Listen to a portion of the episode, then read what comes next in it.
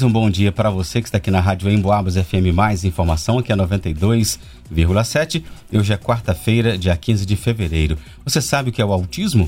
E o que é a ASPAS, Associação de Pais de Autistas de São João del Rei? E você sabe que as pessoas autistas diagnosticadas com o TEA, transtorno do espectro autista, têm ao seu dispor direitos que muitas vezes são negligenciados? Então, tudo isso vamos saber agora com Daniele Mufato, ela é presidente da Aspas, e também conosco aqui o Bruno Grossi, ele é diretor da Aspas aqui em São João del Rei. Bom dia, Daniela, bom dia, Bruno. Bom dia, bom dia, nossos ouvintes. Bom dia. Para começar, então, pessoal, bom dia para vocês. Vamos começar pelo começo, né? O que é o autismo ou o EIUTE, o transtorno do espectro autista? Então, é, de uma forma assim bem, bem simples, né? O autismo é uma condição do neurodesenvolvimento, ele não é uma doença, né? Ele vem acompanhado geralmente de outras comorbidades, mas ele é um transtorno do desenvolvimento. É, caracterizado por dificuldades e déficits né, na comunicação, na interação social e no comportamento, né? Isso é, influencia diretamente na forma como esse indivíduo vê, percebe e sente o mundo. Então, é, é a primeira coisa que a gente precisa assim, deixar bem claro.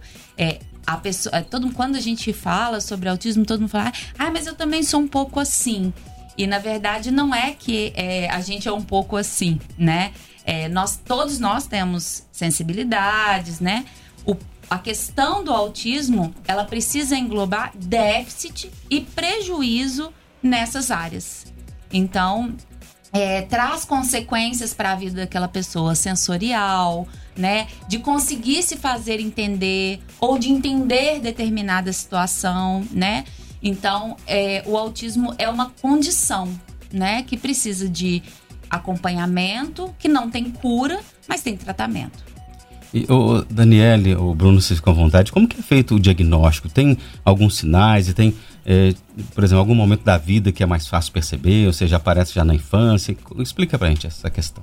Então, é, isso é até legal porque geralmente quando a gente consegue identificar visualmente, né, é, é em cima dos trejeitos ou então é, de algum déficit motor, intelectual, e aí você consegue visualizar que a, aquele indivíduo tem alguma coisa que foge do, do padrão ali, do, do dito normal, né?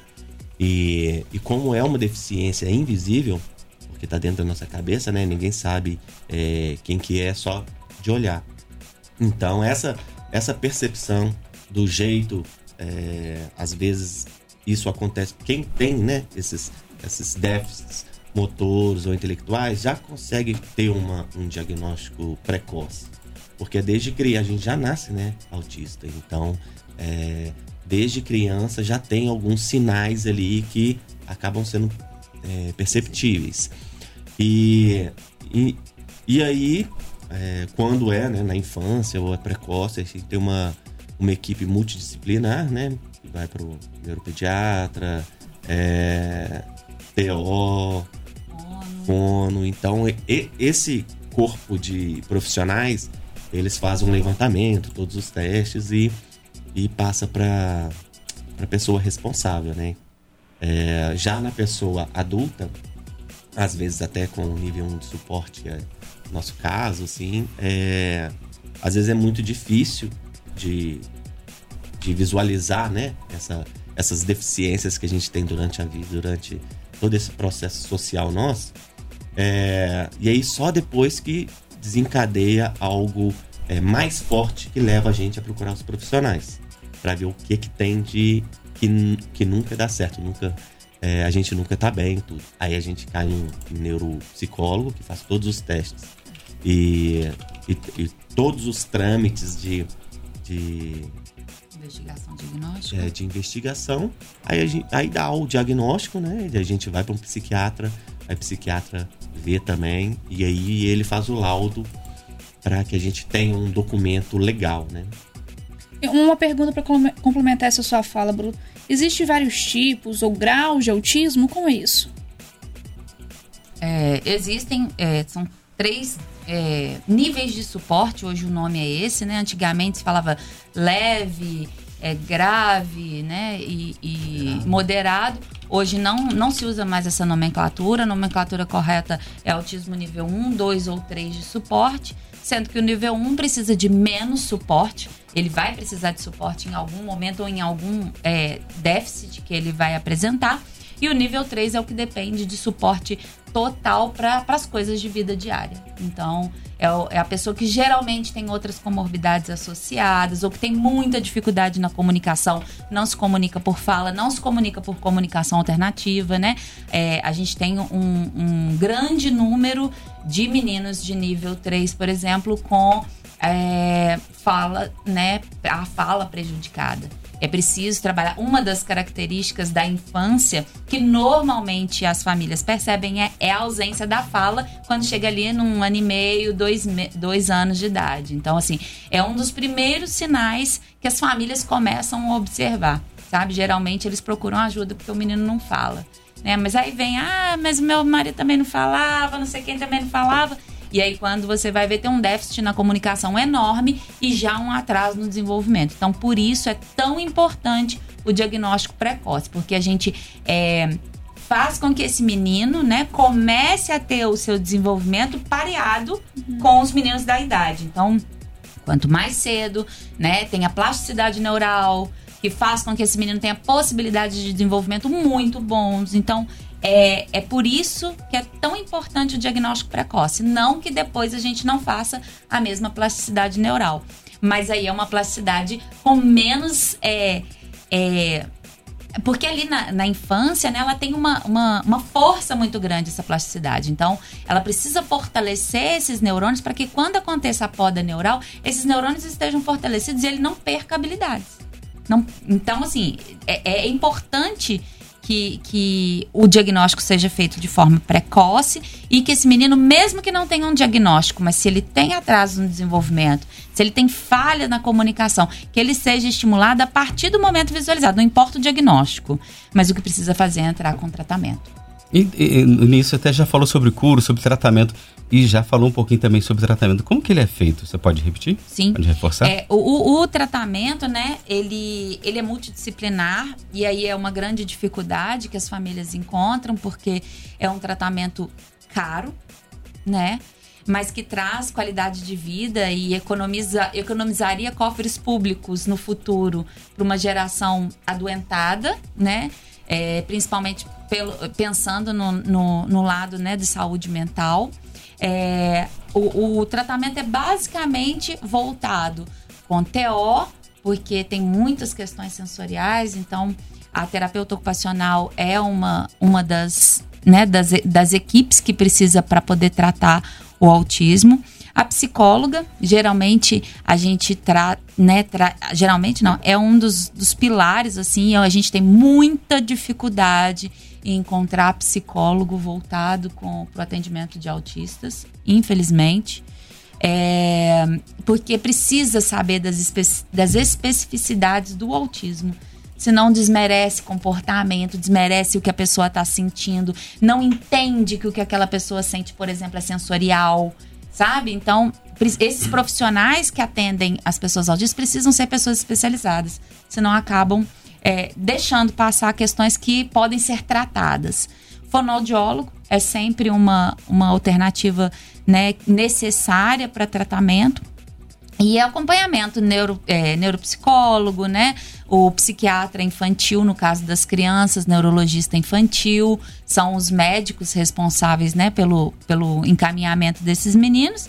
E assim, é, atividade física, já tem estudos que falam né, sobre atividade física, a música, o quanto ela desenvolve as habilidades. Geralmente, os meninos autistas têm habilidades com artes, músicas, matemática. Então, toda essa área que a gente consiga é, trazer as habilidades desses meninos né, para desenvolvimento deles é tratamento.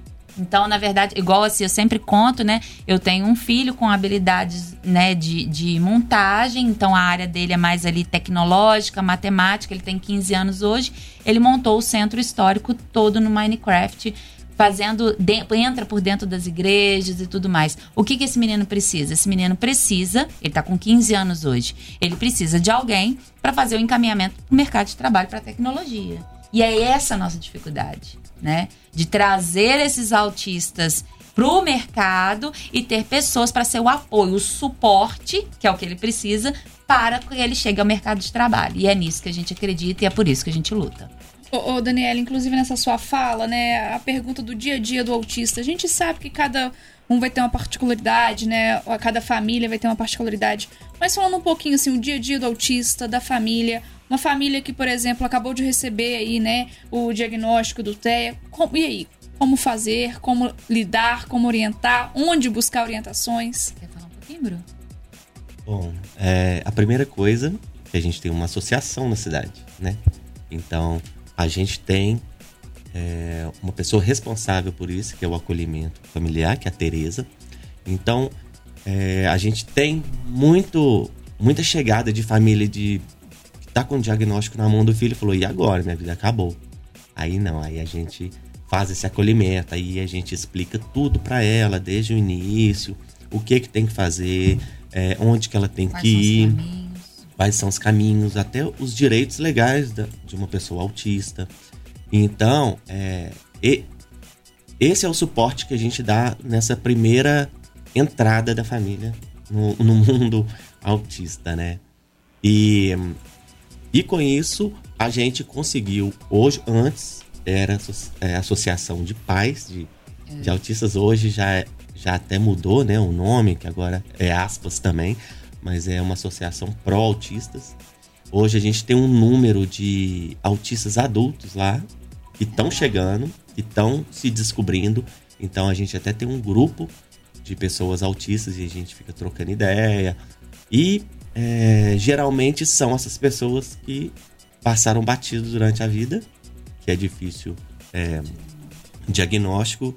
Então a gente tem esses dois lados: a pessoa que recebe o diagnóstico é, já precoce, e a gente está lá para poder dar todo esse suporte para a família, enquanto essa criança não, não vá para a sociedade de fato. para os adolescentes, que muitos chegam e às vezes não aceitam também os o, o diagnóstico por, por conta de bullying, por conta de várias coisas que estão é, permeando esse, esse papelzinho só, né, que é o, é o laudo. E as pessoas adultas que nunca se encontraram na vida, é, sempre se, se acharam perdidas e a gente está lá. Então, é, a gente é uma instituição que está ali para acolher. Então, a gente está fazendo de tudo para deixar é, do jeito que a gente gosta, do jeito que a gente Sonha, né? sonha, porque lá é como se fosse um refúgio nosso e a gente tem muitas atividades que, que, que dão pro desenvolvimento dessa pessoa, tanto social, igual ontem teve um encontro de jovens lá, de adolescentes, Era. muitos é, também comprometidos e tem essa disponibilidade de encontrar, de fazer uma reunião ali. Monta seus grupos, né, Bruno? E eu acho que eu fugi um pouco da. Não, não é isso, né? Mas Assim, é, é justamente a- é essa questão da importância de ter um apoio, né? A Uhum. gente acompanhou um pouco da fundação, né? Dos primeiros trabalhos de vocês, e esse apoio aí, a gente sabe que ele é fundamental, né, Ângelo? E é de 2019, não é isso? É, nós fundamos em 2019. Em 2020, nosso primeiro projeto saiu do papel em fevereiro. Em março, a pandemia fechou tudo. Eu adoeci, tive um câncer, só voltei o ano passado. Então, assim, esse ano, né? O ano passado para esse ano, a gente vem organizando a casa para poder fazer. Porque, assim, o nosso, nosso sonho e nosso projeto é que a gente consiga recebê-los, né? Desde pequenininho e entregar para o mercado de trabalho e ele que eles voltem, né? Voltem como é, pais, voltem como trabalhador, né? Oferecendo sua mão de obra ali de trabalho. É, nós, nós já temos hoje contratado um autista na secretaria. Então, assim, foi nossa primeira contratação. A primeira pessoa que foi contratada é uma pessoa autista. E a gente está muito feliz com essa possibilidade de abrir as portas para eles. E onde que é o funcionamento da aspas? A Aspas hoje está ali é, no Dom Bosco, né? É, na rua Bento Ernesto, 147. É ali do ladinho do. E quase em frente ao portão lateral do Instituto Auxiliadora. Horário. A gente está lá na parte da tarde, de 1h30 até as 5h30. E a idade? Não Pode tem ser, idade. Não, qualquer Diagnosticou. idade. E, e se tem dúvida do diagnóstico também pode levar? Também. Tem- tem Nós esse estamos, apoio? inclusive, essa semana chegou um bebezinho, um ano e meio. Né, a família já percebeu alguns sinais e aí quando você traz a médica pediatra encaminhou, isso é muito importante falar, tá, para os ouvintes. É, o desenvolvimento infantil ele é acompanhado na caderneta de vacinação. Então, através da caderneta de vacinação, se o pediatra está acompanhando o desenvolvimento daquela criança, seja a quem ou além do desenvolvimento, ela precisa ser encaminhada. Então é importante, o menininho que sabe o alfabeto inteiro, todas as cores, todos os números, é um sinal de alerta. Não é lindo, maravilhoso, não. Tem que procurar ajuda, porque criancinha fala três línguas. é a criancinha que fala um monte de língua sem, sem ninguém ter ensinado. Isso é importante para as famílias saberem, porque esses meninos são os que não chegam e que passam uma vida, é, a vida inteira sem diagnóstico. Né? E sofrem a vida inteira, como o esquisito, o estranho, né? E, e o sistemático. E aí chega na vida adulta, ele tem inúmeras consequências dessa vida sem um diagnóstico. Porque o que, o que, por que, que é importante o diagnóstico? Porque ele te explica o que você está sentindo, o porquê você não gosta de ficar no meio das pessoas, o porquê um, o barulho do ar-condicionado, que é praticamente silencioso, te incomoda. Né? O porquê as sensações são diferentes para você, o porquê que você fica tão irritado quando alguém te toca. Então, assim, isso é importante porque é, acho que aí até o, o Bruno poderia falar assim com mais é, é, mais dados, né? É, você passa uma vida inteira achando que você tá errado, né? Por que, que eu não gosto de ficar no, no ambiente familiar, na festa da família, né, Bruno? É porque a gente se cobra demais. Uhum. Então, eu já me coloquei em várias situações de, de ter que ir ali no barzinho para encontrar as pessoas. Os amigos. Porque eles estão deixando de ser meus amigos porque eu nunca vou. Então, me acham chato, me acham é, metido ou arrogante. Mas não, porque o, o, o transtorno que é de ir, de ficar lá e daquele ambiente já gera uma, um, uma coisa dentro da gente que a gente não sabe explicar. Quando a gente não tem um diagnóstico, a gente questiona muito isso também. Por que, que eu sou assim? sabe? Por que, que eu não faço essa força? Por que, que eu não esforço para ter amigos? Mas é porque não tem jeito. Eu mesmo, para ir para o trabalho, para ir para alguns lugares, eu tenho crises e desmaio na rua. Desmaiava, né? Porque antes eu me forçava muito a fazer Sim. essas atividades. E aí eu comecei a questionar também, poxa, tudo que o pessoal fala é verdade, eu sou fresco, eu não dou conta de nada. Então, a gente fica com, com a cabeça completamente confusa. E, com certeza, essas pessoas também já procuraram médicos, já tiveram vários diagnósticos, como depressão, bipolaridade, transtorno de humor, qualquer outra coisa, que são algumas comorbidades até do autismo, mas nunca melhora. Então a gente sempre está buscando, poxa, o que, que eu tenho? Todo mundo quer saber a essência de si mesmo. E quando a gente recebe o, o diagnóstico, a gente consegue explicar muitas outras coisas. E as pessoas até falam, pô, você ficou mais autista depois do diagnóstico? Sim, fiquei. Então, porque eu não me coloco em certas situações que eu me colocava antes. Então eu fico mais em casa. Se esse é o estereótipo de autista, então tá, eu fiquei mais autista, porque eu não vou mais, então eu deixo, deixo de trabalhar nos lugares. Eu nunca consegui trabalhar em empresas, em, em, é, instituições corporativas, né? Então eu sempre tive uma empresa, sempre trabalhei pela internet. Então eu dou conta de trabalhar, dou conta de fazer um bom serviço, mas não dou conta de ir nos lugares, Sim. né? E pra gente, ah, o nosso tempo já está encerrando aqui, mas é uma questão importante que a gente precisa de levantar, os direitos do autista de uma maneira geral aqui em São João del Rei e como fazer valer esses direitos do autista. É, a gente tem inúmeras leis, né? Ah, O autismo é uma deficiência para todos os efeitos legais, então é, a gente tem lei que garante, garante transporte municipal gratuito, né? A gente tem um- um- as leis que garantem atendimento, né, prioritário. E, e essas leis, infelizmente, elas a gente tem que fazer valer o tempo inteiro. Elas são desrespeitadas o tempo inteiro e o tempo inteiro a gente precisa é, correr atrás. Né? Dentro da associação, quando a gente faz o acolhimento das famílias, uma das nossas iniciativas desse ano é uma cartilha, onde a gente está disponibilizando é, nessa cartilha, inclusive nós estamos é, buscando financiadores para poder fazer a impressão dessa cartilha. Então, quem quiser entrar em contato depois com a gente vai ser ótimo. É, essa cartilha é, passa todas as informações. Quais são os direitos, o que, que você precisa fazer, onde procurar, porque são muitos os direitos, né? E uma das principais é, buscas dentro da associação é hoje é sobre tratamento. A gente não tem tratamento para esses meninos. Então a gente precisa fazer com que essas famílias tenham acesso à justiça para buscar tratamento. É isso aí, conversa muito boa, o tempo passou rápido. Uhum. E quero agradecer você, Daniela Imagina, Fato, obrigada. presidente, o Bruno Grossi, diretor da Associação Pro Autistas. Quem quiser mais informações, algum telefone de contato? Nós temos o 988513391. É, a gente pede sempre um pouquinho de paciência quando manda mensagem no nosso WhatsApp. São pessoas autistas que trabalham lá. Então a gente pede um pouquinho de paciência, mas a gente atende, responde, marca horário, tudo certinho.